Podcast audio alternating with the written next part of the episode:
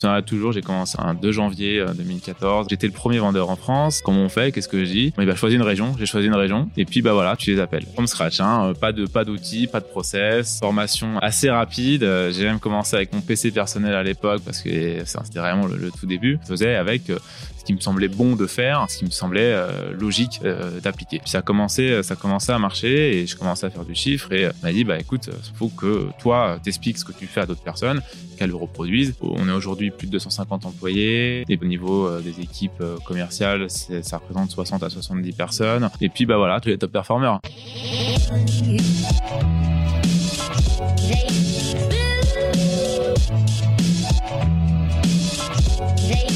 Bienvenue sur le podcast de We Are Sales by DCS. Je suis Corentine, cofondatrice de Dreamcatcher Sales, l'agence de recrutement et consultant experte en business développement.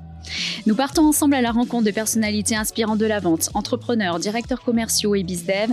Nous vous partageons leur histoire et tips pour mieux explorer cet écosystème et vous rappeler que nous faisons l'un des plus beaux métiers du monde, celui de remettre l'humain au cœur des affaires.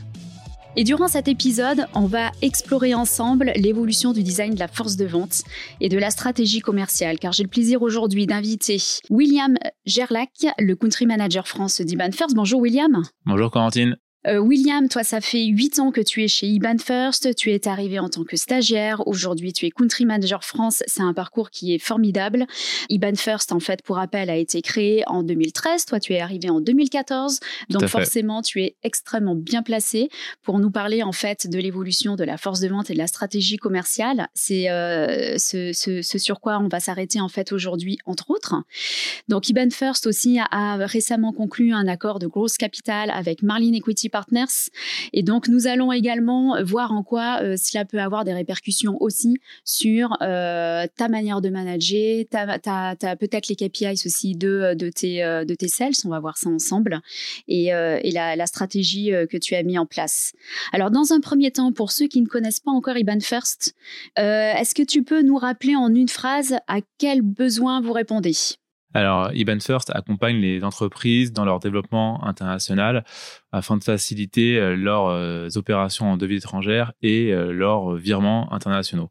On a développé une plateforme qui leur permet d'avoir accès à des comptes multidevises. Ces comptes sont ouverts au nom de la société. Ça fonctionne comme des comptes bancaires traditionnels et on va leur permettre de gérer directement en ligne ce type, ce type d'opération. Euh, généralement, ce type euh, de transaction est adressé par euh, le secteur bancaire et on s'est rendu compte que ce type d'opération était assez chronophage et peu accessible en ligne aujourd'hui. Et c'est pour ça qu'on a créé une plateforme afin de digitaliser ce type d'opération et le rendre accessible aussi à tous et démocratiser les opérations de change et accompagner nos clients également sur la stratégie de couverture de change afin de, de, leur permettre de sécuriser leur marge commerciale euh, parce qu'il y a beaucoup de volatilité sur le marché des changes, notamment euh, depuis, depuis un an et demi avec la crise du coronavirus. Alors, je suis pas une experte du domaine. Tu m'arrêtes si jamais euh, je dis des bêtises, mais le marché de change, c'est le forex. C'est tu as un terrain de jeu du coup qui est absolument phénoménal avec tes équipes parce que le forex, j'ai regardé hier soir, euh, il s'agit en fait d'un marché de 5 trillions de dollars. Alors, pour rappel, le trillion, c'est un milliard de milliards, ça fait 18 zéros. J'ai vérifié. Alors forcément, toi, en fait, ta cible, euh, comment tu vas construire une stratégie commerciale quand on a un marché qui est aussi énorme que celui-ci, en fait? Est-ce que euh, IBAN First, finalement, s'adresse à une cible particulière euh, et donc forcément, ça va induire après le, les, les, les, profils qui vont, enfin les experts qui vont venir en fait sur ton cycle de vente? Tu vises plutôt les PME, je crois? Alors oui, pour le préciser, on, accompagne aujourd'hui les entreprises, euh, c'est notre cœur de métier. Euh, on a, je pense qu'on y reviendra un petit peu après, mais on a commencé avec les PME euh, sur notre premier cycle de vente quand on a commencé la société euh, pour pour tester un petit peu un petit peu l'appétit et voir si notre offre plaisait. Et, et justement, et je pense qu'on va revenir durant ce podcast, c'est que bah, de, depuis au fil de l'évolution de l'avancée d'Iban First, on se concentre de plus en plus sur des sociétés de plus grosse taille ce qui nous permet en tout cas aujourd'hui d'adresser un panel d'entreprises qui est très large. Ça va de la, de la PME en effet à l'ETI, à la société cotée, à des banques privées également avec lesquelles on travaille, des sociétés institutionnelles et bien sûr des, startups parce que c'est du monde dans, lequel on vient et, on est très attaché à ça, on est très présent aussi et, en fait on a une solution qui, plaît qui plaît aux startups parce que c'est digital, c'est simple, c'est facile d'utilisation euh, et ce sont nos, premiers ambassadeurs aujourd'hui. Alors justement, euh, venons tout de suite au cœur du sujet qui nous intéresse. Donc, toi, comme je l'ai dit euh, en intro, tu es arrivé en fait en 2014. Tu as commencé en tant que stagiaire. Aujourd'hui, huit ans après, tu es country manager France. Est-ce que tu peux nous expliquer en fait les grandes étapes et les constats que tu as pu faire durant ces huit années en fait de commercialisation et qui euh, t'ont permis à chaque fois de faire avancer ou de structurer ta force de vente? Comme tu as dit, donc IBAN First a été créé en, créé en 2013. Euh, on a on, a, on est aujourd'hui plus de 250 employés. Euh, en France, au niveau euh, des équipes euh, commerciales, ça représente 60 à 70 personnes.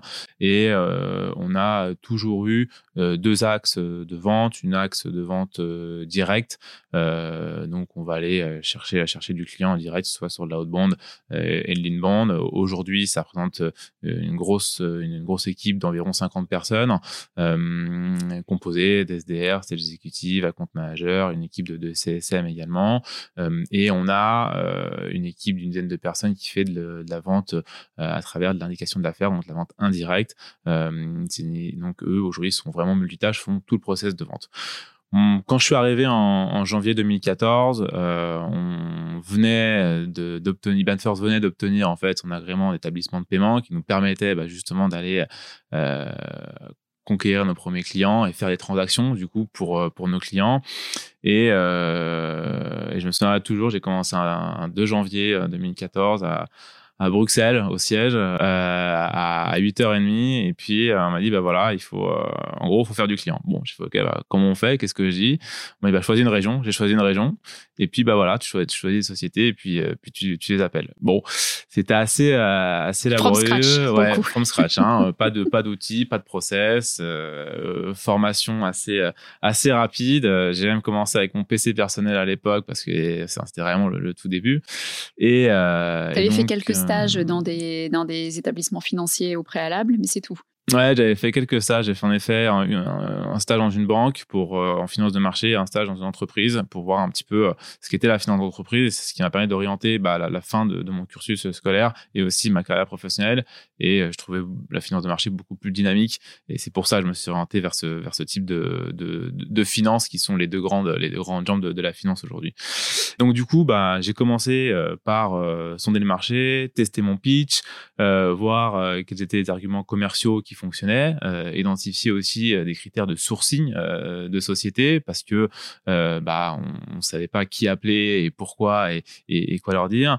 Et petit à petit, bah il y a des choses que j'ai gardées, il y a des choses que j'ai que j'ai que j'ai rayées de ma liste et j'ai commencé à, construire mon, propre pitch et, à le dérouler. Et ensuite, la, seconde étape que j'ai eue, c'était d'arriver à lister l'ensemble des objections que je rencontrais et, et d'avoir du coup des réponses à mettre en face. Et ce qui m'a permis d'avoir toujours un temps d'avance en fait dans, mes discussions euh, commerciales et d'être prêt en fait dans la, dans la conversation, la discussion que, que j'allais avoir avec, euh, avec les leads euh, que j'allais que j'allais contacter. Parce que inutile de rappeler que quand on lance une société, on a zéro notoriété donc c'est que du cold calling et on répète trois à quatre fois le nom de la société pour comprendre qui on est et, et ce qu'on fait. Tu peux pas, oui, tu peux pas te, te baser sur la notoriété en fait d'une marque, d'un nom, donc, c'est vraiment ton discours qui va faire la différence. C'est ça, c'est le discours qui va faire la différence, c'est euh, sensibiliser euh, euh, les personnes sur notre offre, notre produit, et, on, est, on, est, on est sur quelque chose qui est très fin et très technique et, pointu. Donc, aujourd'hui, faire un virement international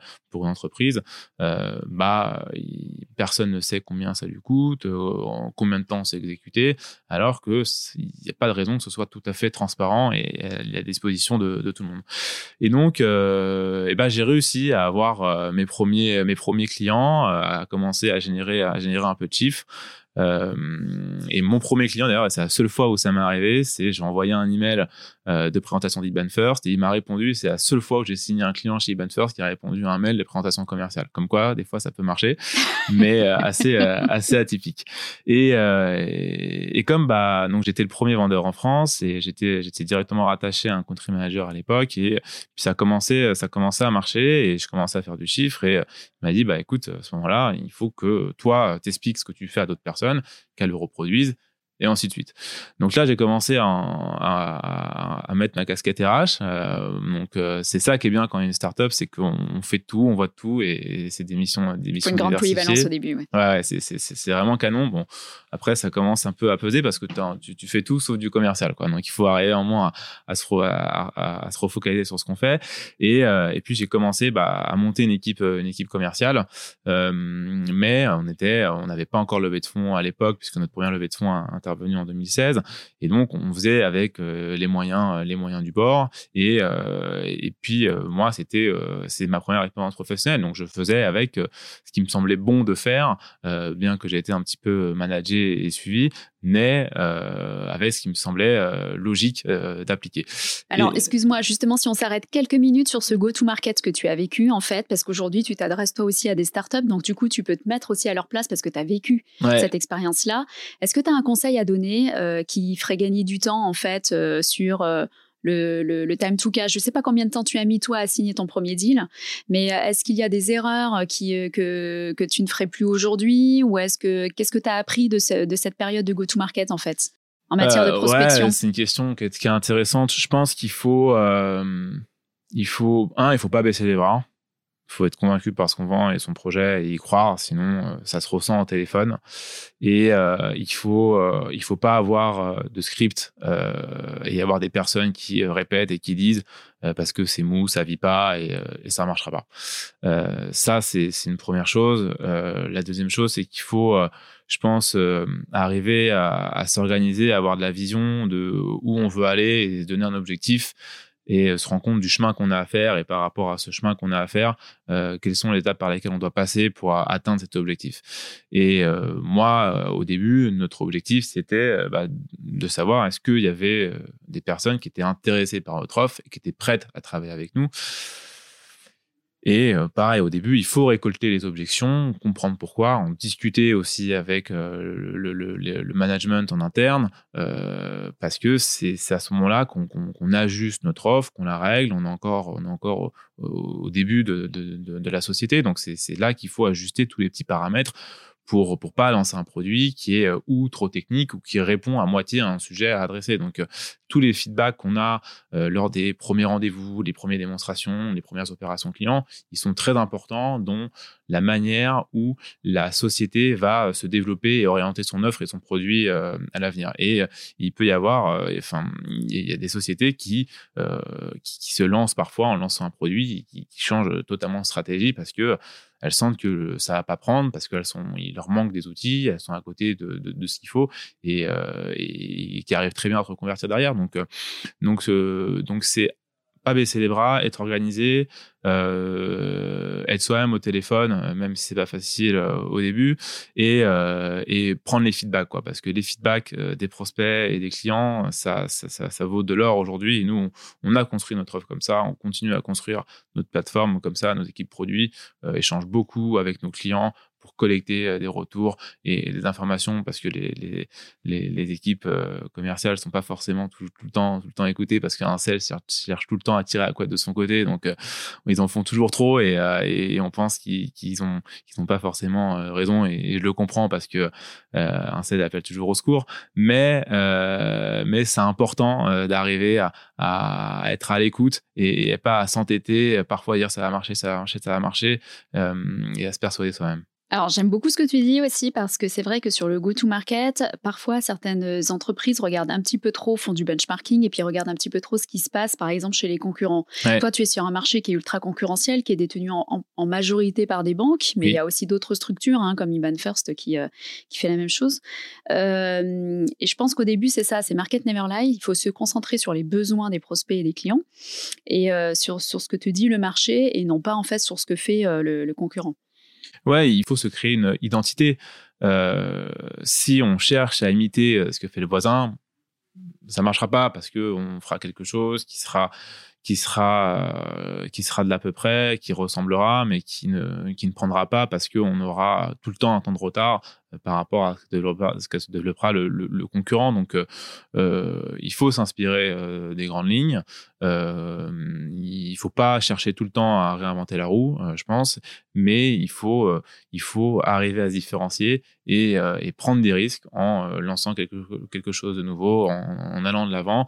et qui, c'est vrai que c'est qui tout double, où, ça va fonctionner, ça va permettre de se distinguer, où c'est un choix stratégique, mais il faut la mettre, il faut arriver à se positionner. On a essayé de lancer des choses à certains moments donnés dans, la, dans l'évolution et dans la vie d'Iban First. Il y a des choses qui n'ont pas fonctionné. Très bien, on a appris, on sait pourquoi, on n'était pas prêt, on n'était pas prêt, et, euh, et, ça nous a permis euh, bah, de découvrir de nouveaux business, d'apprendre à les adresser et d'en sortir grandir et de continuer à avancer du coup sur, euh, sur notre lancée. Alors du coup, on en revient à, l'évolution de la structure de vente. Donc au début, tu es seul, tu es business développeur full stack, totalement autonome sur tout le cycle de vente. Tu t'occupes aussi de la fidélisation après le closing. Ouais, euh, on fait euh, au début, donc euh, que ce soit à titre personnel, sur mes premiers mois, et, c'est au bout de, de 5 à 6 mois, j'ai commencé à constituer une équipe. et sur l'été, sur l'été 2014, du coup, on devait être, on devait être entre ouais 6 7 je pense, sur sur Paris. et on faisait tout, le sourcing, call calling, qualification, identifier le, contact ou le champion dans la société, prise de rendez-vous, animation du rendez-vous, négociation commerciale euh, closing, euh, onboarding, activation et, euh, et, fidélisation du client. Et en fait, tous les tous les sales qui étaient en place, eh bah, faisaient du bon boulot parce que bah on, s'est rendu compte qu'on signait des clients, donc c'était c'était super. On avait des objectifs qui étaient de, de signer signer un, certain nombre de comptes par par mois, par trimestre et, et en activer ensuite par la suite comme il bossait bien, bah, il, se, retrouvait à avoir des, portefeuilles euh, clients qui grossissaient. Et le temps dédié à l'acquisition client devenait de plus en plus euh, restreint, mais euh, il continuait à avoir une productivité qui était intéressante sur l'acquisition client. Et donc, je me suis dit, bah, c'est bête parce que si euh, j'avais euh, trois, 4 sales hein, qui étaient euh, tout le temps dédiés à l'acquisition de clients et sachant qu'ils doivent passer la moitié de leur temps à appeler des sociétés et à en closer, si je les mets à 100% là-dessus et que j'arrive à, à, isoler une ou deux personnes pour faire vivre et animer le portefeuille client qui est en place, bah, d'une part, j'aurais deux personnes qui seraient dédiées et focus sur un portefeuille client et disponible et qui arriveraient à apporter de la réactivité à nos clients parce que c'est ça qui fait notre force aujourd'hui, c'est que quand un client a un problème ou un souci, je pense qu'il a une réponse au, grand maximum dans l'heure. Parce qu'aujourd'hui, il y a des CSM il y a des customer success. Ouais, on a on a des account managers et, des CSM euh, qui travaillent qui travaillent ensemble. Donc l'account manager travaille essentiellement sur l'aspect transactionnel et, le CSM sur l'aspect non transactionnel, sur euh, des problèmes euh, de, documents, de, sur l'aspect administratif, des mots de passe oubliés ou des virements non arrivés, des choses comme ça. D'accord. Mais donc, du coup, à cette époque-là, par contre, la, division, on va dire, la force de vente, elle s'est faite sur la. D'un côté, ceux qui font la chasse et de l'autre, l'élevage. Ouais, il y a un, premier cut qui a été fait, c'était. Mmh on met d'une part l'acquisition, d'autre part euh, la rétention client. Donc on a euh, créé une équipe donc de, de sales exécutives, euh, donc on appelle ça FX sales exécutive chez nous, le FX qui, fait, qui rappelle le marché du forex, mhm. et une équipe d'account manager pour faire de, de, la, de la rétention client, du cross-sell et de l'upsell.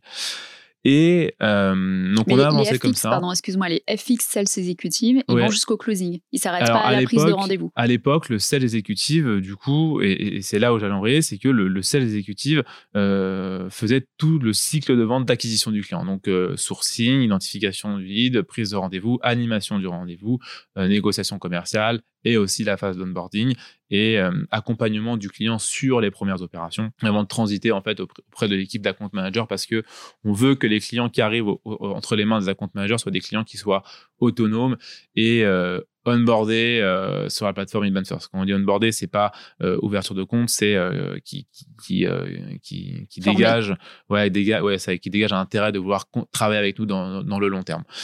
Et, et, je me suis retrouvé avec des sales exécutifs qui étaient, euh, bah, qui, qui, qui, pareil, euh, fonctionnaient bien, euh, mais qui passaient euh, beaucoup de temps en fait à sourcer des sociétés euh, et qui étaient très bons sur en termes de ratio de, de conversion meeting closing. Et, et à l'époque, c'était essentiellement des chasseurs, il n'y avait pas encore de lead entrant. Non, il n'y avait pas encore lead entrant. Il n'y avait pas encore lead entrant. Les entrants, c'est quelque chose qui arrivait, euh, qui arrivait beaucoup, euh, beaucoup plus tard euh, et, et, qui prend de plus en plus de place maintenant dans notre, dans notre, dans notre acquisition, acquisition client entre entre 20, entre 20 et 25 et 25% aujourd'hui. mais jusqu'en, je pense, 2000, 2019, euh, à mon avis, c'était 90-95% euh, euh, des clients qui étaient issus du, du, du, cold calling et de la haute bande. Et donc, on a, on a décidé donc de, de, de mettre en place une équipe à ce moment-là de, SDR, donc de Sales Development Représentative, euh, afin de pouvoir sourcer des sociétés, les qualifier et euh, de euh, bah, prendre des rendez-vous, euh, identifier le, contact, le champion ou la personne qui va supporter notre projet en interne. Et ensuite, une fois que bah, ce, ce, meeting est pris, il transite du coup auprès de l'équipe de, de sales exécutive qui, bah, à ce moment-là, anime le rendez-vous, négociation commerciale, closing et après account manager. Et c'était à peu près en quelle année ça? C'était combien de temps après la, le début de commercialisation là, on, est, euh, on est en 2000, fin 2018, début 2019.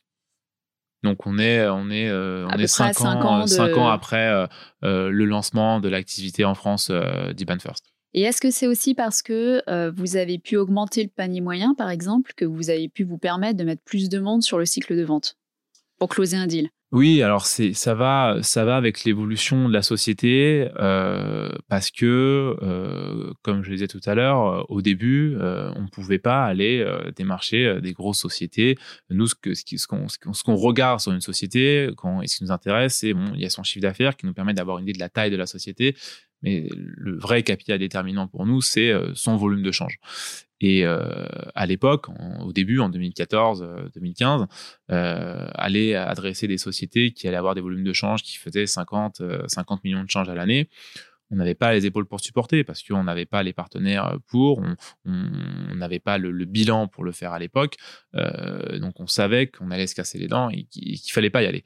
Donc, euh, mais euh, avec euh, le portefeuille client qui grossissait, les, les, revenus que ça générait et les levées de fonds, donc notre première levée de fonds qui est arrivée sur, euh, sur l'été 2016, bah on, a, on a pu euh, s'outiller, on a pu avoir les moyens d'aller adresser euh, de nouvelles sociétés, d'élargir le scope. Et, et, à un moment donné, quand on veut monter en seniorité et qu'on veut avancer, il faut arriver à mieux structurer son équipe et à ce que l'équipe tourne à plein régime et que chaque personne dans l'équipe commerciale soit 100% efficace dans ce qu'elle fait et dans ce qu'elle produit. Il ne faut pas qu'elle ait du bruit autour d'elle et qu'elle fasse des tâches qui, lui fasse perdre du temps dans son efficacité et sa productivité. Donc c'est pour ça qu'on a toujours voulu avoir des personnes qui soient euh, expertes euh, dans ce qu'elles font euh, parce que aujourd'hui un account manager aurait du mal à prendre autant de meetings qu'un SDR, SDR chez moi et, un, SDR aurait du mal à closer et à convertir autant de, meetings que fait un, un, un sales exécutif. Donc chacun chacun est à sa place aujourd'hui, chacun est efficace dans ce qu'on fait et, et chaque rôle est important, chaque rôle est important et, et merci de le dire. Bah, Ça c'est ouais, quelque chose que l'on répète sans cesse chez DCS en fait c'est que chaque maillon de la chaîne est hyper important. Les SDR au même niveau que les comptes exécutifs, que les, euh, que les AM, euh, que les CSM, etc. Ouais, c'est un, vrai, ouais. c'est un vrai travail d'équipe. Euh, c'est un vrai travail d'équipe et, euh, et, il faut pas l'oublier. Et, et, tout le monde, tout le monde est à sa place et tout le monde a sa place. Euh, c'est ça qui est important. Et, euh, et, chaque personne a un rôle, un rôle important parce que la compte manager, il, pour, il, il pourrait pas vivre, il n'aurait pas de travail s'il n'y avait pas un SDR en, haut du maillot de la chaîne qui, qui alimenterait en termes de rendez-vous. Et, et, pareil pour ces exécutifs, ils ne pourraient pas vivre s'ils ne recevraient pas de, de meeting de la part d'un SDR. Donc, euh, donc chacun joue un rôle déterminant euh, dans une équipe euh, commerciale. Euh, on n'a pas besoin d'avoir tous les maillons de la chaîne au début pour, pour commencer parce qu'on peut être multitâche et on peut adresser euh, toutes les fonctions euh, jusqu'à une certaine taille. Et il faut arriver à rajouter ces briques quand on sent qu'on a des personnes qui émergent et qui deviennent seniors euh, et expertes dans, des, dans process de vente et qu'il faut le, le, les accompagner sur l'avant et sur l'après du cycle de vente pour que dans ce qu'elles vont réaliser, elle soit efficace, bonne à 100% et qu'elle tourne à plein régime et qu'il n'y ait pas justement de, tâches à côté qui viennent réduire leur, leur, productivité. Donc, ce que tu nous dis en fait, William, c'est que le, aussi le, donc le, design de euh, la force de vente finalement suit la mutation de la stratégie commerciale c'est à chaque fois finalement que vous avez modifié peut-être euh, le, visage de votre euh, portefeuille client ou vous avez euh, fait un ranking de cibles en fait différent, différent, enfin différent de, ce que vous faisiez jusqu'alors, hmm. que vous avez finalement rajouté une brique ou enfin rajouté un, un, poste supplémentaire une expertise supplémentaire dans votre force de vente. Est-ce qu'il y a un indicateur clé ou enfin est-ce qu'il y a des moments clés aussi où on sait qu'il va falloir euh, changer la stratégie commerciale et donc forcément euh, euh, changer aussi la composition de, sa force de vente Je pense qu'on a marqué des changements à quasiment presque chaque levée de fonds. À mon avis, ça a été à chaque fois des points de passage assez, assez déterminants dans la stratégie et, et la croissance de la société pour plusieurs raisons, parce que aujourd'hui, les, les ventures capitales qui investissent euh, dans, euh, dans, la dans, dans, dans, une société euh, ne sont plus là uniquement pour mettre un billet et puis on va dire on se revoit dans deux ans et puis on, verra on verra où c'en est. On a la chance aujourd'hui d'avoir des, des, des, fonds d'investissement qui, qui participent à la croissance des sociétés et qui les coachent et qui font part en fait de l'expérience de ce qu'elles ont vu dans d'autres sociétés et, euh, qui disent bah il faudrait peut-être essayer ça, il faudrait voir ça. Donc c'est une des premières choses qu'on a qui nous a permis en fait de, faire évoluer nos, équipes euh, commerciales, c'est de, s'inspirer de personnes extérieures, d'avoir un œil neuf sur ce de ce qu'on faisait parce que forcément quand on doit produire de la croissance à trois chiffres, on a le nez dans le guidon et on pédale, on pédale, on pédale et c'est difficile parfois d'arriver à relever la tête pour voir ce qui se passe devant et ce qui se passe derrière et, euh, et aussi le, retour, le retour des équipes quand on est là à dire bah, pourquoi tu réussis pas, pourquoi tu peines, et, qu'est-ce qui se passe? Dans ta productivité. On s'est rendu compte que bah, ils disent bah, je passe trop de temps à faire ci, je passe trop de temps à faire ça. Donc on a eu, on, l'a fait vraiment. Hein. on a eu, on a déjà fait des, des, deux trois semaines où on disait au 16 ok tu vas chronométrer chaque tâche que tu fais et ensuite on va voir où tu perds du temps et ce que et, et ce qu'il faut qu'on optimise au niveau de notre outil et notre plateforme parce qu'il y avait des tâches euh, administratives qu'on pouvait arriver à optimiser. Et, euh, et euh, où, tu passes, quelles sont les tâches où tu passes trop de temps, où on peut peut-être arriver à rajouter une équipe en support qui va te permettre justement de gagner en productivité sur le KPI où nous on t'attend, on t'attend réellement. Donc, Donc tu as mis ton équipe à contribution pour pouvoir faire un audit finalement de, du time management quoi, de, ton équipe. Exactement, exactement. Quand, quand, il y a les KPI qui sont en baisse sur certains items, et euh, qu'on essaie de mettre différents plans d'action, euh, que ça marche pas, euh, qu'on essaie de monter le ton et de durcir la voix, ce que, ce que j'essaie de pas trop faire, parce que je suis pas fan de ce type de, de management.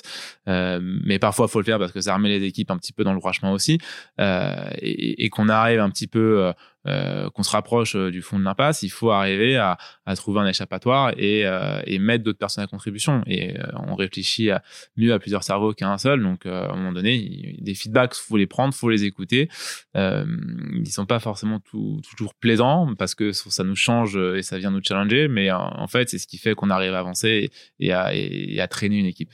Est-ce qu'il y a des outils qui t'ont aidé? À mieux comprendre aussi euh, du coup euh, le, euh, la productivité, on va dire, de, de, ta team. Et donc du coup de pouvoir optimiser ensuite celle-ci, gagner des gains de productivité justement avec une nouvelle structure. Et puis et puis évidemment après par la suite ça a été j'imagine mettre en place les stratégies d'inbound pour les pour générer des leads etc etc avec le marketing à, nouveau en fait pour refaire euh, pour repartir du début euh, on n'avait pas de moyens. Donc euh, donc on, avait on avait développé notre propre CRM en interne. On a essayé de réinventer la roue mais pas du tout scalable. Mass spinning impossible. Pas possible d'avoir des actions commerciales et donc avec après notre première notre première levée de fonds on a commencé à avoir la création d'un service marketing, on a commencé à s'intéresser à prendre un CRM, on s'est tourné vers HubSpot à l'époque, qui nous a permis en fait de permettre de, mettre en place des, cadences et des process et de commencer à, regarder la productivité des sales sur la phase de, prospection, qui est, quelque chose qui est très très difficile à quantifier et à, qualifier. et avec l'avancement de la société, on, a continué à chercher à optimiser en fait ce, process d'acquisition euh, et de, réduire justement ce, time to close. Et, on s'est rendu compte que pour nous, en tout cas, pour notre activité, euh, HubSpot n'était pas le bon CRM et on a migré tous les sales sur, euh, sur Salesforce, qui nous a permis d'avoir beaucoup plus de reporting, d'aller plus loin dans la data, dans le monitoring et de, pouvoir vraiment piloter euh, les étapes de vie d'un lead jusqu'à temps qu'il devienne euh, client. Donc, euh, donc c'était en parallèle aussi d'une évolution de structure la force de vente que vous avez intégré Salesforce ou s'il y avait déjà des SDR ou c'était avant? Pour rentrer un petit peu dans le détail, on a eu pendant, enfin, on a toujours HubSpot et, Salesforce. D'ailleurs, mhm. HubSpot est dédié aux équipes marketing aujourd'hui parce que c'est très bien pour faire du mass spending pour le coup, ou Salesforce pêche, un petit peu plus sur ce sujet-là. Mais il y, a, encore allez, une petite année de ça, on avait euh, sur HubSpot, on avait et les SDR et, euh, et le marketing. Les SDR ont migré sur Salesforce euh, récemment, mais parce qu'on avait une base de leads qui était très très conséquente et très grosse et on voulait pas l'importer dans Salesforce, on voulait vraiment avoir quelque chose de très clean et très propre dans Salesforce, donc on voulait pas tout ramener et migrer dans, dans, Salesforce depuis HubSpot sans comprendre ce qu'on faisait et pourquoi. Et donc toutes les équipes ont, migré commercial sur, sur Salesforce et sur Salesforce à un moment donné, on a en fait, on a nos leads et quand un lead en fait, est qualifié, passe en opportunité. On a différents cycles euh, et étapes d'opportunités euh, dans Salesforce qui nous permettent de mesurer combien de temps dure euh, chaque, chaque étape de, vente. Et on, arrive souvent, en fait, on arrivait souvent à cette fin de, cette fin de funnel où on avait le client qui était prêt à traiter, mais euh, en fait, il nous renvoyait pas les documents pour ouvrir le compte ou il traitait pas son opération. Et, euh, donc, euh, pareil, on avait beaucoup de, sales qui se retrouvaient à travailler sur beaucoup trop d'opportunités et qui commençaient à, manquer de focus parce qu'ils avaient pas mal d'opportunités de, qui étaient bloquées en fin de funnel parce que comme on a un établissement financier, euh, on n'ouvre pas uniquement un compte euh, en signant un contrat, on est régulé, donc on doit euh, récupérer certaines pièces justificatives comme pour un compte bancaire traditionnel. Et il faut aller les récupérer, il faut aller les chercher, il faut expliquer aux clients, enfin aux prospects plutôt, quels sont les documents dont on a besoin, pourquoi, et, quand c'est un petit peu compliqué, où est-ce qu'il peut les récupérer.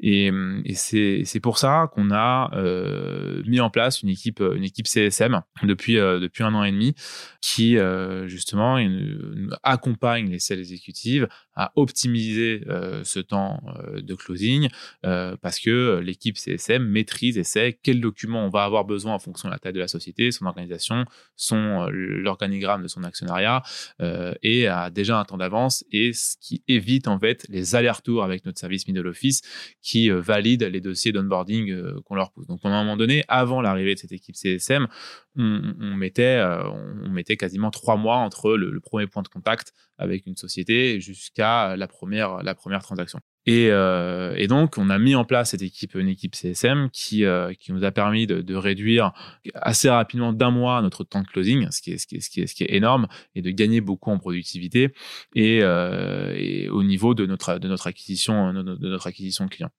Aujourd'hui, au niveau euh, de notre de notre funnel de notre funnel d'acquisition client, euh, on a un SDR qui fait du sourcing, qualifie du lead, euh, prend du rendez-vous, le sales exécutif qui va animer le rendez-vous, négociation commerciale, closing, il va être accompagné par le CSM euh, pour la phase d'onboarding, euh, setup du compte, et euh, ensuite le sales exécutif reprend la main pour activer le client, l'accompagner sur sa première transaction, effectuer et s'assurer qu'il est onboardé, donc il est autonome sur la plateforme et qu'on va travailler ensemble à long terme. Et ensuite qu'on a validé cette étape, alors le client trans se transfère en fait auprès de l'équipe d'account euh, euh, manager. Donc le CSM chez toi, il a il a pas d'upsell et cross-sell, il n'est pas incentivé en fait, il n'y a pas d'objectif euh, de commercial, on va dire. Il n'y a pas d'objectif en termes de, ouais, de, commission ou de, chiffre d'affaires généré, tout à fait. Donc, il reporte quand même à toi, au country manager France, ou alors à un directeur commercial, ou alors il est,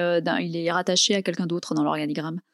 Non, la, personne qui gère l'équipe CSM en fait reporte directement à notre notre CRO, donc chef revenu, chef revenu officer. et mais les personnes qui travaillent sur la partie CSM en France, en fait, on a un peu une organisation matricielle où bah du coup moi j'échange avec elle, j'ai des, des inputs sur elle et, et, on échange quoi. Après, on, on, est bon, j'aime pas trop parler de, hiérarchie parce que je travaille pas vraiment comme ça, pareil avec mes équipes. Mais c'est juste en fait, c'est intéressant toujours de voir euh, comment euh, est organisée la, la, la structure, la structure de la boîte parce que ça influence euh, aussi sur le mindset sales ou pas des CSM. Dans hmm. beaucoup d'entreprises, mais aujourd'hui, c'est euh, le, CSM qui fait aussi l'upsell cross-sell, c'est-à-dire qu'il n'y a plus de compte manager. Chez toi, c'est pas le cas, ça reste encore bien distinct. Euh, c'est un choix qui se fait par rapport aussi à sa cible, par rapport à son cycle de vente, par rapport à justement à l'onboarding aussi euh, du client. Vous avez un, un, onboarding qui est hyper important parce qu'évidemment, le, c'est ce qui va influencer le time to cash. Donc, c'est s'explique qu'il faut qu'il faut des CSM et des compte managers, j'imagine chez toi c'est que euh, c'est qu'évidemment c'est le vous parlez de chiffre d'affaires en fait, d'échanges générés par euh, par vos, par vos clients. C'est comme ça que vous gagnez votre vie. Hein. Ouais, bien sûr. Donc euh, c'est pour ça, c'est pour ça que le, le, le, la structure est toujours en fonction aussi de l'activité. Les KPI que tu as introduits aussi en parallèle de cette suite technologique qui a évolué, en fait, évidemment, ça t'a permis aussi de mettre d'introduire des, KPI un petit peu différents à chaque à chaque étape. Aujourd'hui, tes CSM, ils sont sur de la de la prise de rendez-vous. Les CSM les, Pardon, excuse-moi, les SDR. Les SDR. les SDR. Ouais, alors les, les, les, les KPI qu'on fixe euh, aux sales, ils ont euh, évolué, ils hmm. continueront d'évoluer euh, en fonction d'où tu veux aller et du résultat que tu attends de la part de, de tes sales. Et ça ils vont dépendre aussi, je pense, de l'étape de vie de la société. quand je suis arrivé, en fait, fallait fallait tester notre market fit et on fallait qu'on démontre un appétit de notre solution et notre offre sur le marché et auprès auprès de notre notre fondateur à l'époque. et donc on était très orienté sur le nombre de meetings pris. Euh, très orienté sur le nombre de clients qu'on allait euh, signer, sur le nombre de clients qu'on allait euh, activer. On regardait pas vraiment la valeur que ça allait générer, on a et ce qu'on allait en tirer. On regardait juste si on était capable d'aller adresser le marché, d'aller signer des clients et de les faire traiter et de les faire de les faire activer activer chez nous. Une fois qu'on a commencé à gagner cette première cette première bataille, et cette première levée de fonds qui est arrivée, et euh, c'est ce que je disais tout à l'heure, c'est qu'on a pu aller adresser des sociétés qui avaient un volume de change plus conséquent. Donc à ce moment-là, on, on a voulu, euh, on a, euh, et à l'époque, on n'avait pas vraiment, on n'avait pas d'équipe d'équipe SDR. Hein, le sales exécutif faisait faisait tout jusqu'à l'onboarding. Après, ça migrait auprès de l'équipe d'account manager. Mmh. Et après, euh, et à ce moment-là, ce, ce qui m'intéressait, c'était plus de m'assurer que mes sales arrivaient à prendre des meetings, ils étaient assez euh, seniors et, grands euh, pour ça. C'était les attentes sur de l'activation de compte avec un certain revenu moyen par client estimé.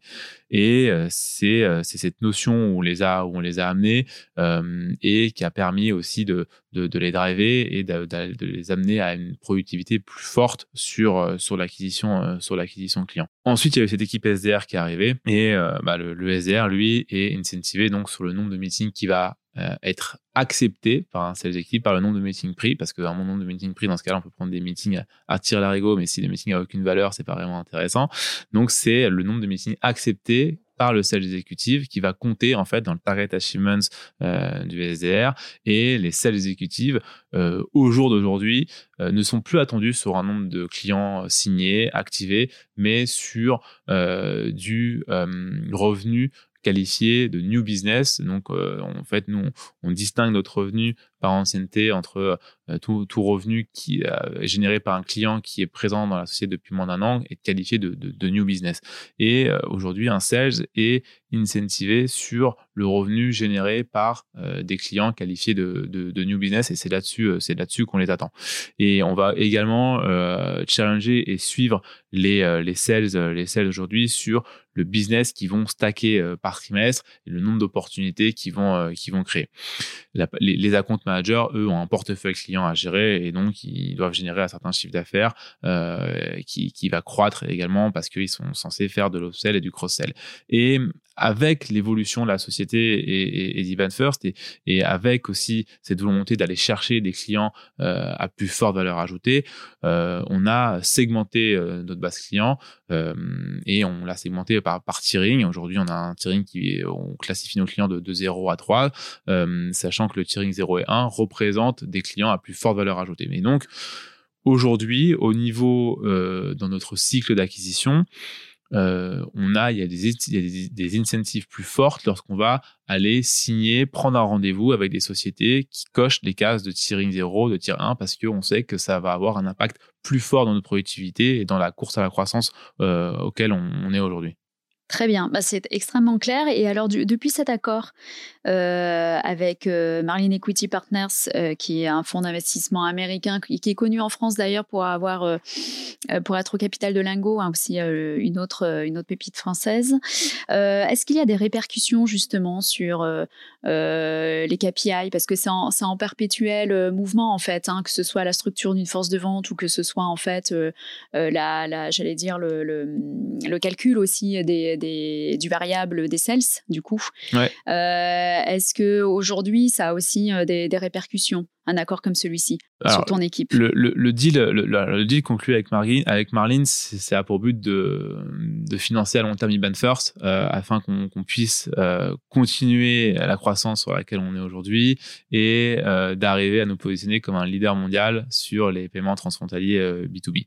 Donc aujourd'hui, ça va nous permettre de plus investir en R&D d'une part, améliorer notre produit et notre offre et aussi continuer notre, notre expansion internationale, parce qu'on est déjà présent euh, en France, en Belgique, en Allemagne, en Bulgarie, en Roumanie. Euh, les deux, derniers pays, ce sont des, pays que nous, venons d'ouvrir et on veut continuer en fait à, ouvrir euh, plusieurs pays par an sur les cinq premières sur les cinq prochaines années.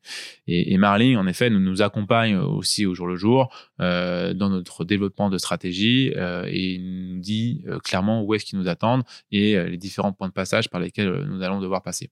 À partir de là, c'est à nous, en effet, de savoir l'objectif qu'on va se fixer et il va en découler euh, de manière assez logique les, nouveaux KPI qu'on va donner euh, qu'on va donner aux sales.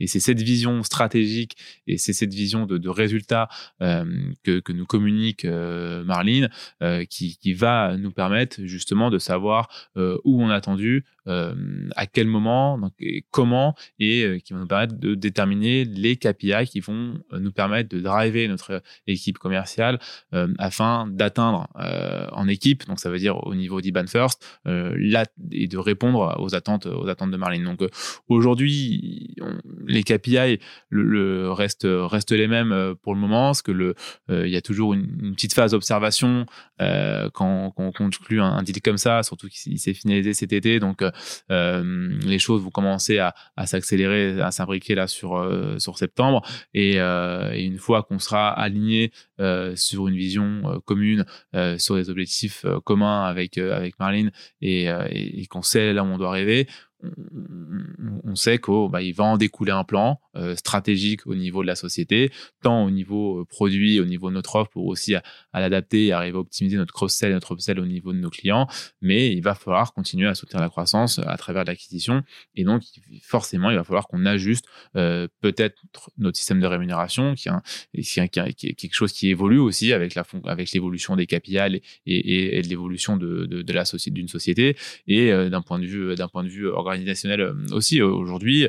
Euh, comme, comme, comme, comme on l'a dit, hein, à chaque fois qu'on a eu des étapes de levée de fonds et de croissance, on a eu une nouvelle équipe, un nouveau, une nouvelle étape commerciale plutôt, une nouvelle équipe commerciale qui s'est rajoutée au sein de l'équipe en place. et il y a encore des choses à faire. Il y a encore, il y a encore des choses à faire aujourd'hui, comme par exemple mettre peut-être rajouter une étape juste avant l'équipe de SDR, une équipe de, BDR qui permettrait bah, de. J'allais y venir justement. Si tu faisais la différence entre SDR et BDR, donc ça va être le cas. Ouais, on... c'est quelque chose sur lequel on travaille beaucoup, beaucoup en ce moment, beaucoup en ce moment, parce que les SDR, tu vois, et maintenant, notre équipe de SDR, elle est, elle est bonne dans ce qu'elle fait. Quoi. Il y a un lead, paf, elle les sort, elle prend le rendez-vous, ça roule, ça n'a pas de recette exécutive. Donc, on passe du, il passe du temps à sourcer des sociétés. Aujourd'hui, rappelle-nous, tu nous as dit, c'est combien le, les leads, la, la, proportion en fait de leads entrants par rapport au closing, quoi, en fait? Que moi, je qualifie en fait, si tu veux, de lead, de lead entrant, c'est ce qui va en fait arriver de la part du marketing. parce qu'on travaille beaucoup avec le marketing et on travaille ensemble. Hein, et je pense qu'il faut, il faut ça aussi, c'est bon de le rappeler parce que je pense que beaucoup de personnes pensent que l'équipe commerciale travaille dans son côté, l'équipe marketing de l'autre. pas du tout.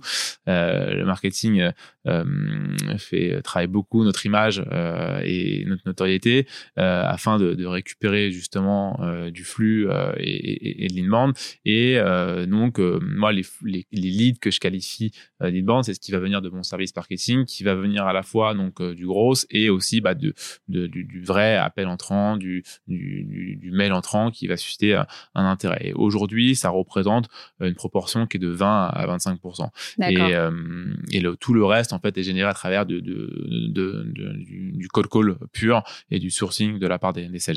Et en, en, matière de ratio, c'est combien de SDR pour, pour un compte exécutif? Là, ma réponse, en fait, elle va être pour Iban First. Je pense qu'il n'y a, pas, il y a, pas de il y a pas de ratio spécifique. Euh, nous, on est sur un, métier euh, de niche euh, et, et, qui est assez pointu et qui est assez technique. Donc, c'est assez difficile, en fait, d'arriver à adresser le marché, le marché en masse parce qu'on a un vrai travail de sensibilisation à faire auprès de nos interlocuteurs euh, dans, dans, dans, dans, les sociétés, qui, qui varie aussi en fonction de la taille des sociétés qu'on va contacter. Ça peut être du, du CEO, gérant d'entreprise, au, au, CFO, euh, trésorier.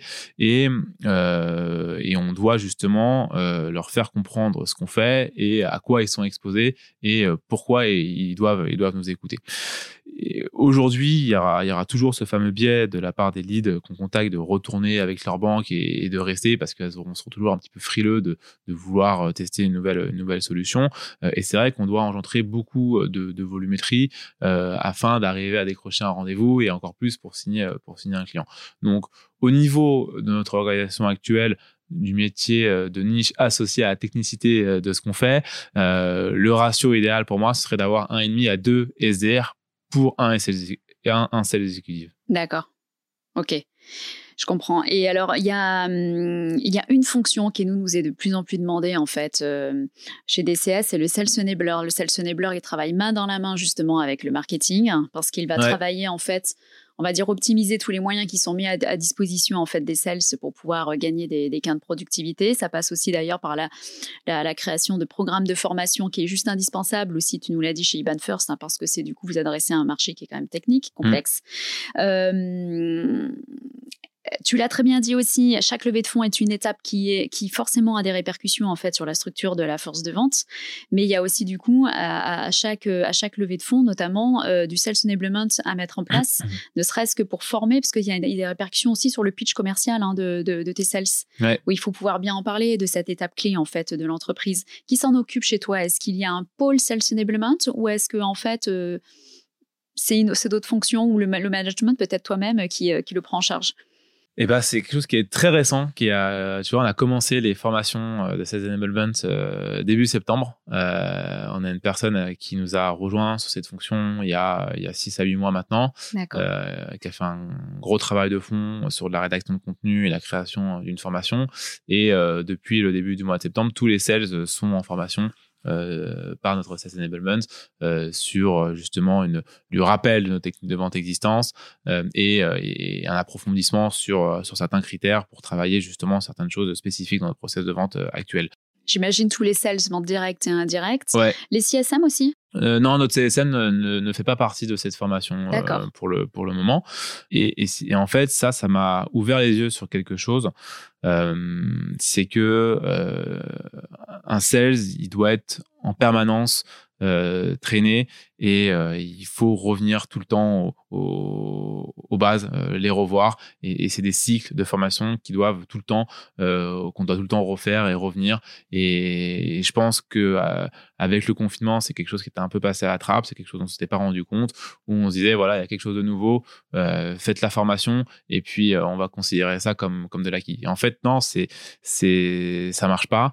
Euh, quand quelque chose de nous, quand ils viennent de, faire une formation, qu'ils ont quelque chose de nouveau, c'est frais, ils le maîtrisent, ils le comprennent.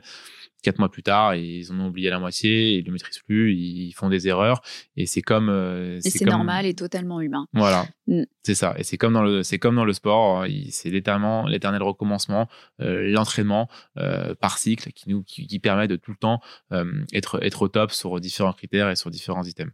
Bah, on a fait exactement le même constat, comme beaucoup aussi d'ailleurs d'entreprises de, de, notre réseau. Et effectivement, c'est la raison pour laquelle nous, on a mis en place, par exemple, de la formation continue sur les techniques de vente. Ceux qui ont 20 ans d'expérience, ils participent au même titre en fait que les juniors mm. qui peuvent nous rejoindre, que je, parle de nos consultants ou même de nos sales nous en interne chez DCS.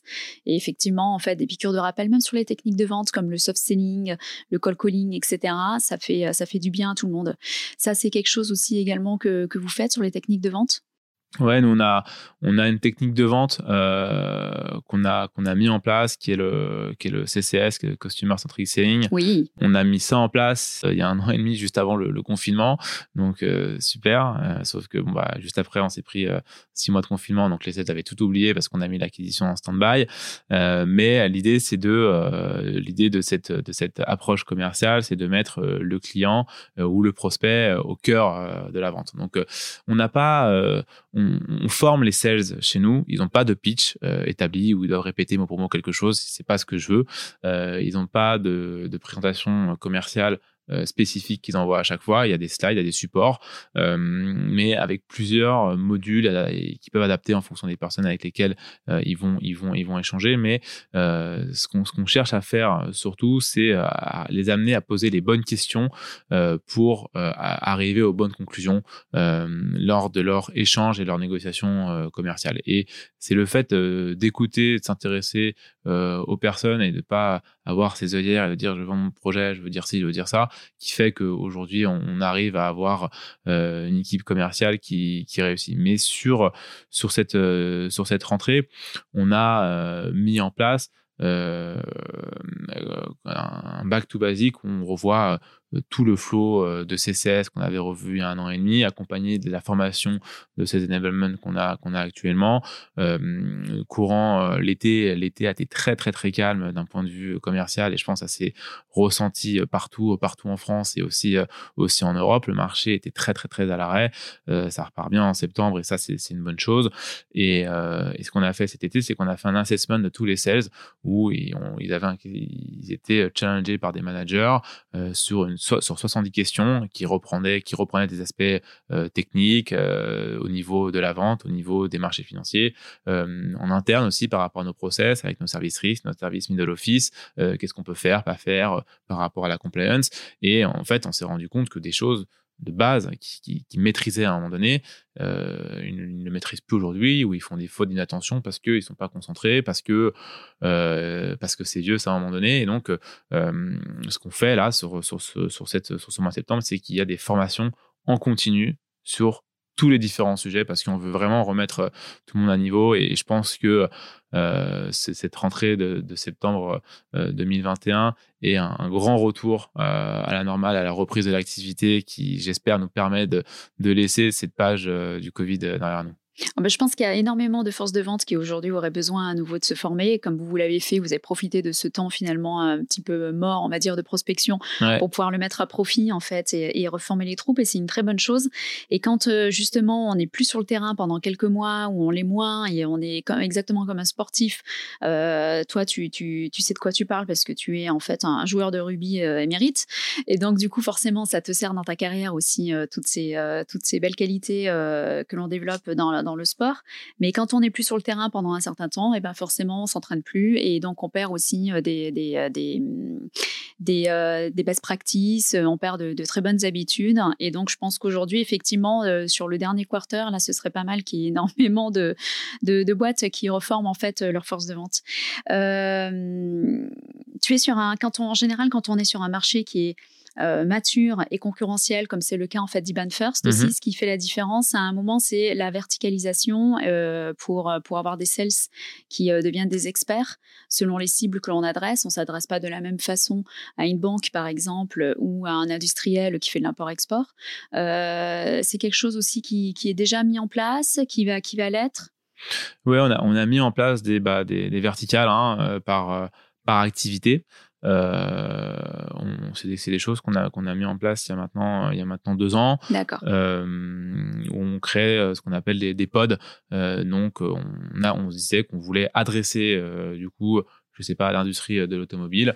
Et donc, du coup, pour adresser l'industrie automobile, on allait avoir, on allait du coup, créer une équipe dédiée composée d'un manager euh, et, euh, et d'un sales, euh, du service marketing pour créer et avoir du contenu dédié, parfois du service produit parce qu'il y a peut-être besoin d'avoir de développer des choses spécifiques, du, service middle office ou compliance pour savoir quel type de société on peut aller voir, lesquelles il faut pas aller voir, ou est-ce que si on signe un, contrat avec une société, on doit récupérer des éléments, des éléments spécifiques.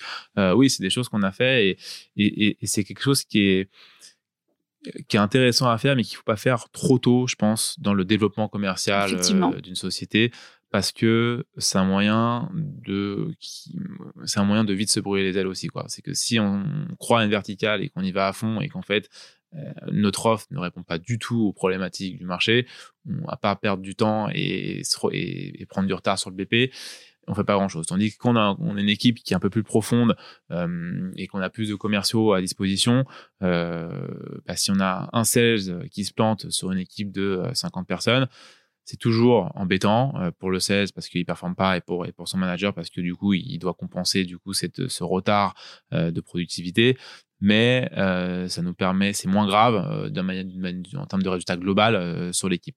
Par contre, c'est très intéressant et ça permet d'avoir des réels experts, de, nous, de nous créer du, du, du contenu dédié, d'être identifié en tant qu'expert, d'avoir une notoriété dans, ce, dans, cette, dans cette activité, de pouvoir ce, de pouvoir travailler sur des témoignages clients qui vont nous servir par la suite à faciliter le closing des autres leads et prospects qu'on va, va aller chasser.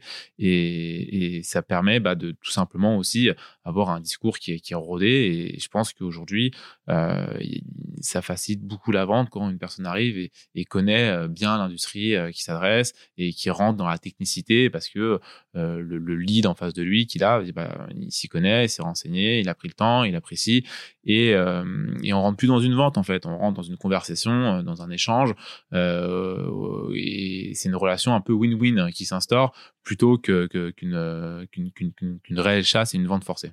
Effectivement, et en fait, c'est aussi à, ce moment-là où l'étape d'après en général dans le design de la force de vente, c'est euh, d'introduire en fait des personnes dédiées à la connaissance client mmh. qui s'appellent des CIT, des industry advisors. Enfin, on a, on a, on voit différents intitulés en fait selon selon les activités. C'est peut-être la prochaine évolution. Euh, Demand First, c'est quelqu'un qui est entre le marketing et le sales, justement. Ouais, ça peut être une, une idée euh, à explorer. Je pense qu'il y, y, a des choses à creuser euh, au niveau des industries ou peut-être aussi euh, par, euh, par devise et, et, par pays parce que chaque devise est spécifique et avoir des experts sur certaines devises peut, peut être aussi une évolution chez nous. D'accord. Il y a une phrase que j'ai beaucoup aimée du fondateur euh, d'Iban First, Pierre-Antoine Dussoulier pour le, pour le nommer. C'était dans le cadre en fait d'un concurrent anglais d'Iban First, Ebury, qui, euh, qui s'est fait racheter en fait par une banque espagnole. En gros, si je résume euh, les mots de, de Pierre-Antoine, c'était même pas peur. En fait, ils vont aller chercher la rentabilité. Nous, on, on va aller chercher de la croissance. Ça, je trouve que c'est formidable. En fait, c'est un superbe moteur pour les sales pour ton équipe. on est beaucoup plus motivé à aller chercher de la croissance que de la rentabilité en général. On sait qu'on participe à un succès collectif. Est-ce que toi aussi, tu as une devise sales ou en fait un, voilà, c'est des, des, des, devises que, que, tu as fait tienne, une devise que tu as fait et que tu répètes à chaque nouvelle recrue ou alors régulièrement en fait à, ton équipe? J'aime bien un, dicton que j'ai entendu qu'une fois qui est de oublier de se préparer, c'est préparer à se oublier. Euh, et je pense que ça sert beaucoup, euh, beaucoup aux sales. Euh, mais non, je, je, pense que moi. J'aime beaucoup aussi. Ouais, je vais la retenir celle-ci. C'est pas mal. C'est pas mal. Et, et c'est la base de tout, hein, je pense aujourd'hui. Mais non, moi ce que ce que je ce que je véhicule auprès de mes sales, c'est écouter, écouter et, et répondez et servez-vous de ce que va vous dire votre interlocuteur pour faire votre vente et appuyer là où ça fait mal et creuser là où justement il y a quelque chose euh, qui va pas. C'est ça qui va faire euh, la réussite d'un sales, c'est d'aller adresser le sujet qu'il a identifié qui est painful pour pour euh, pour pour une vente. Et un sales qui vend son produit et qui écoute pas, qui, qui, met les œillères et qui, qui bouge ses oreilles, qui répète son script, etc ça marchera pas, c'est faux et, et, c'est quelque chose qui, qui n'existe pas dans la vente, sauf si on vend le produit que qu'il est seul à le faire et dont, euh, dont tout le monde rêve. Euh, et c'est vrai qu'aujourd'hui, le, le fait euh, de vouloir aller encore chercher de la croissance, euh, c'est top parce qu'on a encore un projet commun euh, qui existe, qui vit, qui va encore évoluer. Euh, il y a des choses qui vont se développer, il y a des, des, une équipe commerciale qui va encore grandir, on va rajouter des process. On, on a évoqué justement euh, des, par exemple une équipe, une équipe BDR. Euh, et donc, il y a des choses nouvelles qui vont arriver. Et donc, on va pas être dans un train de vie, on va pas être dans un rythme de croisière. Euh, on a encore plusieurs vitesses à passer avant d'arriver en haut, en haut des contours. Et, et, donc, c'est vrai que ça, va venir alimenter le dynamisme qu'on a, a au niveau de, l'équipe. Et, et c'est ça qui, fait vivre la société, c'est ça qui fait vivre l'équipe commerciale. comme tu le disais, moi, j'ai joué au rugby pendant, pendant un grand nombre d'années. Et j'ai basé mon management là-dessus, sur les valeurs du, rugby, sur la cohésion d'équipe, euh, sur le fait de souffrir ensemble, se faire mal ensemble et, s'amuser fort ensemble. Et, euh, j'ai beaucoup d'affect avec toutes les personnes avec lesquelles je travaille euh, aujourd'hui. Euh, tous, euh, tous les middle managers euh, que j'ai en France étaient tous stagiaires aussi. On commençait stagiaire et on finit et on finit manager et, font un travail qui, est super. Et, voilà, on, se voit, on se voit à côté. Il y en a parfois avec lesquels je pars en vacances et, c'est ça que j'apprécie parce que je peux les voir le lundi matin et leur dire ce que j'ai à dire et, me fâcher avec eux et, ils me disent aussi ce qu'ils ont à me dire et, on n'a pas forcément tout le temps des conversations agréables tant mieux parce que c'est ce qui nous fait grandir, avancer et puis après ça ne nous empêche pas de nous retrouver à la gare le vendredi soir pour partir ensemble en week-end quoi. Donc euh, mais le point commun c'est alors c'est pas seulement aussi peut-être d'avoir été euh, ils sont sportifs aussi c'est le sport c'est les valeurs du sport ou euh, comment on fait en fait pour inculquer ça ce mindset et cette capacité à switcher à bien faire la différence entre aussi le, bah, le, le perso le pro euh, le subjectif, l'objectif euh. Je pense que, en toute humilité, je pense que c'est moi qui les ai amenés à, dans ce mindset-là. Euh, j'ai pas cherché à recréer euh, une équipe avec des personnes qui me ressemblaient, mais j'ai voulu leur transmettre des valeurs et j'aurais toujours expliqué ce que je faisais, comment je voyais les choses, et ce qu'ils pouvaient essayer dans leur, dans leur fonction aujourd'hui. Et euh, il y a des choses qu'ils ont pris, il y a des choses euh, dont ils sont qu'ils ont gardé, il y a des choses qu'ils n'ont pas gardées, et tant mieux. Il y a des choses qui m'ont remonté aussi et, dont moi je me sers aujourd'hui. Donc c'est vraiment un, réel échange. Euh, mais euh, non, ils n'étaient pas forcément. Enfin, si, il y avait dans, le lot quand même, il y avait il y avait quand même deux trois deux trois deux trois sportifs. Donc je pense que ouais, c'est quelque chose qui est important et qui est intéressant de d'avoir euh, de recruter des sportifs qui sont des compétiteurs. Et, euh, moi, euh, quand, je passe des entretiens d'embauche aujourd'hui, je regarde pas je, regarde jamais un CV avant l'entretien parce que je veux pas avoir d'avis sur la personne. Je veux la découvrir en face à face et, me faire mon propre avis. C'est un feeling que je recherche. C'est ce qui m'intéresse, c'est les valeurs de la personne. L'école, les écoles, je regarde, je regarde jamais. les expériences professionnelles, c'est la deuxième chose que je regarde. La première chose, c'est les hobbies. Et euh, forcément, quand il y a quelqu'un qui a fait du rugby, j'ai un petit pincement au cœur et ça me fait plaisir. Et quand je vois un sportif ou quelqu'un qui aime, qui aime bien voyager aussi, je, me dis qu'on est déjà aligné et que ça va fitter avec l'équipe. D'accord. Donc important. Et effectivement, en fait, tu te concentres sur l'expérience que tu es en train de vivre, parce que tu dis qu'ils vont c'est l'expérience que va vivre après tes prospects avec eux, quoi. Exactement, exactement, c'est ça. Et est-ce qu'il y a des médias en fait que tu recommandes ou, ou qui tournent en fait dans, dans, ton équipe, qui sont que tu trouves inspirants pour pour des sales? Ça peut être des livres, ça peut être des podcasts, ça peut être des blogs, ça peut être des articles, et que tu aurais envie de partager? Euh, alors en termes en termes de, de podcast, euh, ouais, qui sont intéressants, c'est euh, que, que j'écoute, euh, c'est dans l'arène ou faut que ça close. Euh, je pense c'est intéressant pour pour des sales aujourd'hui. en termes de livres, le dernier que j'ai lu, c'est bah, pas très original du coup, c'est le secret des All Blacks de James Clear, qui explique pourquoi les, les, All Blacks sont les All Blacks aujourd'hui, pourquoi ils sont toujours au top. Donc il y a il y a 15 leçons de leadership à en tirer. C'est intéressant pour ceux qui font du, du sport du management, je pense qu'il y a des, c'est très intéressant. Ils se retrouveront. T'en as au moins une là que tu as retenue, que tu as envie de partager? C'est, euh, c'est souffrir ensemble et euh, s'amuser ensemble. Et euh, chez les All Blacks, dès qu'il y a une personne qui fait une erreur, toute l'équipe est par terre et fait des pompes. C'est pas parce qu'il y a une personne qui a fait une erreur qu'elle va souffrir toute seule. Pardon. C'est dès qu'il y a une personne dans l'équipe qui fait une erreur, tout le monde est subi à la même punition et du coup, ça crée de l'entraide en disant pourquoi tu as fait cette erreur, comment on va la corriger ensemble, est-ce que c'est de ma faute, j'étais mal positionné. Est-ce que, est-ce qu'en fait c'est en amont? Et, si ça vient de toi, comment on peut t'aider à, t'améliorer? Et c'est ce côté euh, euh, d'entraide qui me plaît beaucoup et, d'avoir euh, justement et, c'est important, hein, c'est qu'on parle, on, parle de leadership, on parle pas, on parle pas de, manager. Et je pense qu'il y a vraiment une distinction entre un leader et un, manager aujourd'hui. Et donc chez toi, pas de loup solitaire, pas de top performer en fait dans son coin. C'est vraiment c'est le collectif prime sur sur l'individuel. Heureusement que j'ai les top performers euh, quand même parce que euh, ça rattrape parfois les, les, les, les écarts euh, de certains et, euh, et c'est des, ce sont des exemples pour d'autres. Mais pas de top performer loup solitaire. Ouais, pas, de, pas, pas, de, pas de loup solitaire. Non, pas de loup solitaire parce que c'est pas c'est pas bon pour l'équipe s'il y a tout le monde s'entend bien avec tout le monde. Euh, sinon, je pense que les personnes n'auraient été euh, n'auraient pas pu intégrer euh, intégrer l'équipe. On a un réel, un faux d'intégration au niveau des personnes et des nouveaux des nouveaux entrants. C'est c'est les premiers mots que je dis aux nouveaux entrants, c'est que quand il y a quelque chose qui va pas, il faut le dire, il faut l'expliquer, il faut pas garder pour vous parce que un petit quelque chose peut devenir une montagne, alors qu'en fait, si on le tacle tout de suite, au, moins on apaise les choses et on peut continuer à avancer en choses. Donc non non, on a une bonne équipe qui s'amuse bien ensemble. Donc ça, ça je suis content. Euh, je suis pas content des fois quand je la trouve le vendredi matin, mais je me dis qu'ils ont passé du bon temps ensemble le jeudi soir, donc euh, c'est une bonne chose. ok. Et alors, à chaque fois aussi que tu as eu des étapes différentes de, de, où tu as introduit en fait des nouvelles fonctions dans, dans ta force de vente, est-ce que euh, il y a des petites traditions comme ça que tu as mis en place euh, à chaque évolution de, de, la force de vente? Bah, les, évolutions de la force de vente, en fait, elles sont, elles sont toujours faites de manière naturelle. C'est que j'avais généralement un sales qui commençait à tourner en rond, euh, qui avait besoin de renouveau.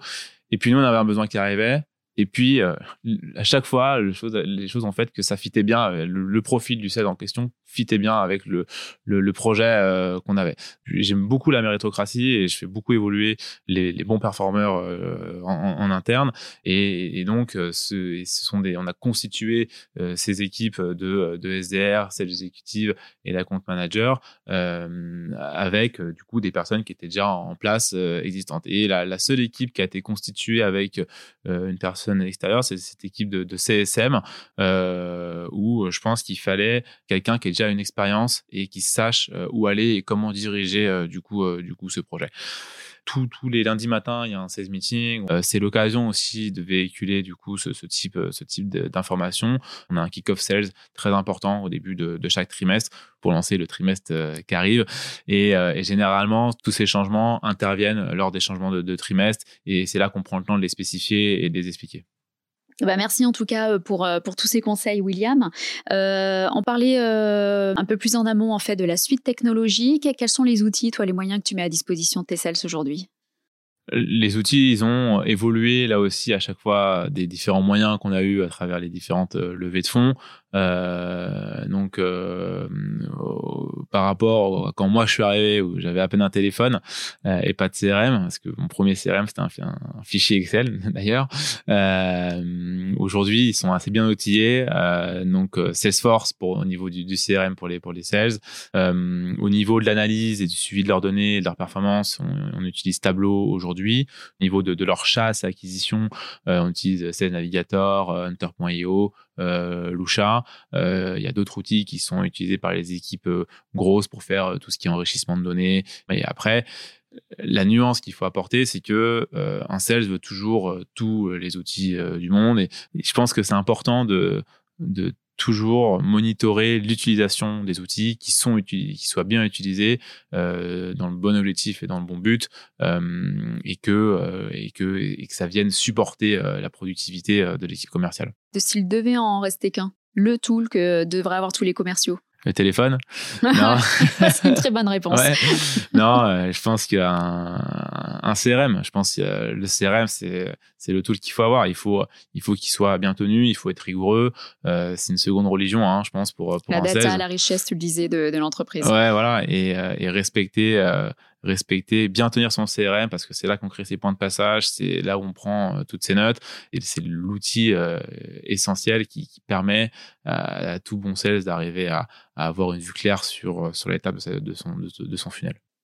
Alors merci en tout cas d'avoir partagé toute cette expérience, William. Aujourd'hui, d'après toi, qui devrions-nous interviewer? Qui t'a qui t'aurait inspiré dans ta carrière ou en tout cas toi qui euh, que enfin voilà que tu trouves euh, performant dans, dans ces fonctions sales euh, alors, pas dans les fonctions de sales, mais plus par rapport au projet. Je dirais Antoine Martin, qui est le CEO, cofondateur de Zenly, euh, qui a été euh, racheté il y a, quelques années maintenant par, Snapchat. Zenly, pour ceux qui ne connaissent pas, c'est une application qu'on télécharge et que si son, notre ami aussi a la même application, on peut savoir où il est, à quel moment et, voir si on se rapproche de lui ou pas. Donc, ça permet de, mapper ses amis sur une application. Et, c'est un projet qu'il qui, qui a lancé il y a un petit moment maintenant, forcément, et euh, qui a failli en fait s'arrêter euh, à une ou deux reprises. Euh, et il a, il a cru à son projet, il a, il a, il a voulu continuer à changer de stratégie, de direction, à revoir son produit, et c'est devenu une, une pépite aujourd'hui, une très très grosse réussite de, de start-up française. Et, et j'aime beaucoup ce mindset de se dire bah, j'ai un projet, j'y crois, je prends les feedbacks, je l'adapte, je me relance, je change, je change le nom, je change euh, ma vision euh, parce que je sais que le fond de mon projet est utile, mais il faut que je change un petit peu du coup l'orientation qui, prend. Les entrepreneurs sont les premiers sales de leur boîte, les fondateurs. Donc, euh, du coup, il sera, il sera le bienvenu, effectivement, à d'autres micros également. Merci à toi, William. Merci, Corentine. Je vais retenir en tout cas l'une de tes phrases que je vais vite aller répéter, en fait, à mes équipes. C'est quand on oublie de se préparer, on, on se prépare à être oublié. C'est ça. Je l'ai bien dite. Ouais.